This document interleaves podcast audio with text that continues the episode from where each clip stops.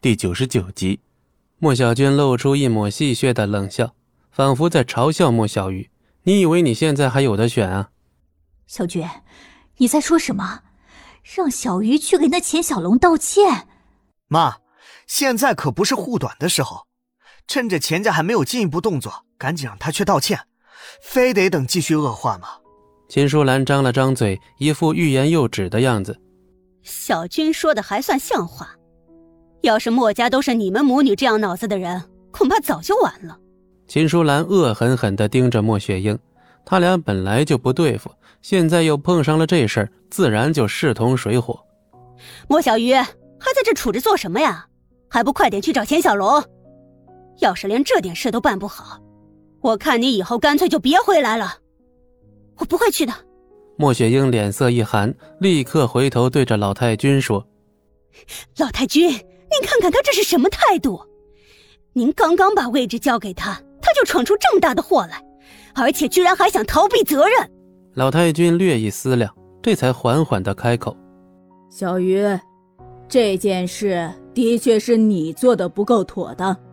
钱小龙那边，你的确应该去打个招呼。”见老太君也开口这么说，莫雪英的嘴角情不自禁的勾起了一抹得意的笑容。老太君。这要是让小鱼去钱家道歉，那钱小龙还不得把他？无非就是成年人的那点事，有什么好大惊小怪的？跟墨家相比，这算是吗？老太君紧蹙着眉头，一言不发。我可不想被你们的愚蠢拖下水。实在不行的话，莫小鱼，你干脆离开墨家算了。此话一出，莫小鱼顿时一愣。小俊。你在那胡说八道什么东西？这是你亲姐姐？难道我说错了？她要是离开墨家，这件事情就不会连累到我们了，问题不就解决了？这的确是个好办法。自己的责任自己承担，这种小学生都明白的道理，你莫小鱼该不会不懂吧？两条路给你自己选，要么去给人道歉，想办法让钱小龙原谅你；要么就离开墨家，别拖累我们。奶奶，近乎绝望的莫小鱼只能看向老太君，然而此刻的老太君眉头紧锁，一句话都不说，这让莫小鱼几乎伤透了心。就在这时，会议室里又进来两个人，众人回头一看，竟是莫小倩和脸色有些苍白的七号。哎，姑爷来了，快请坐。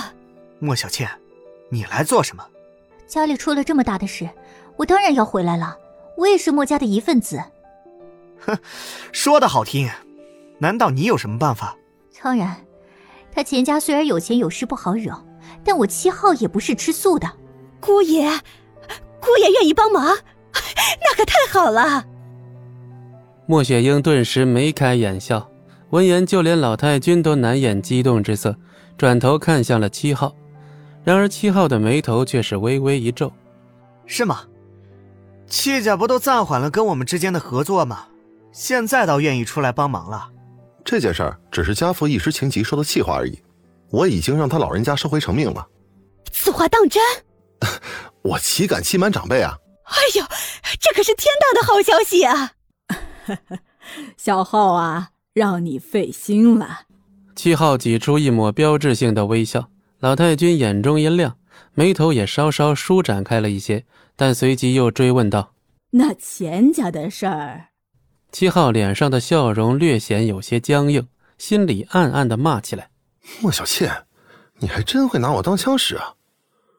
钱小龙是我朋友，我打个招呼倒是没什么，不过钱锋那边就难说了。”硬着头皮，七号说了这些话。其实他和钱小龙也不过是喝过几杯酒的关系。听到钱家家主的名字，众人的脸色都变得难看了起来。这可是位……不好惹的主啊！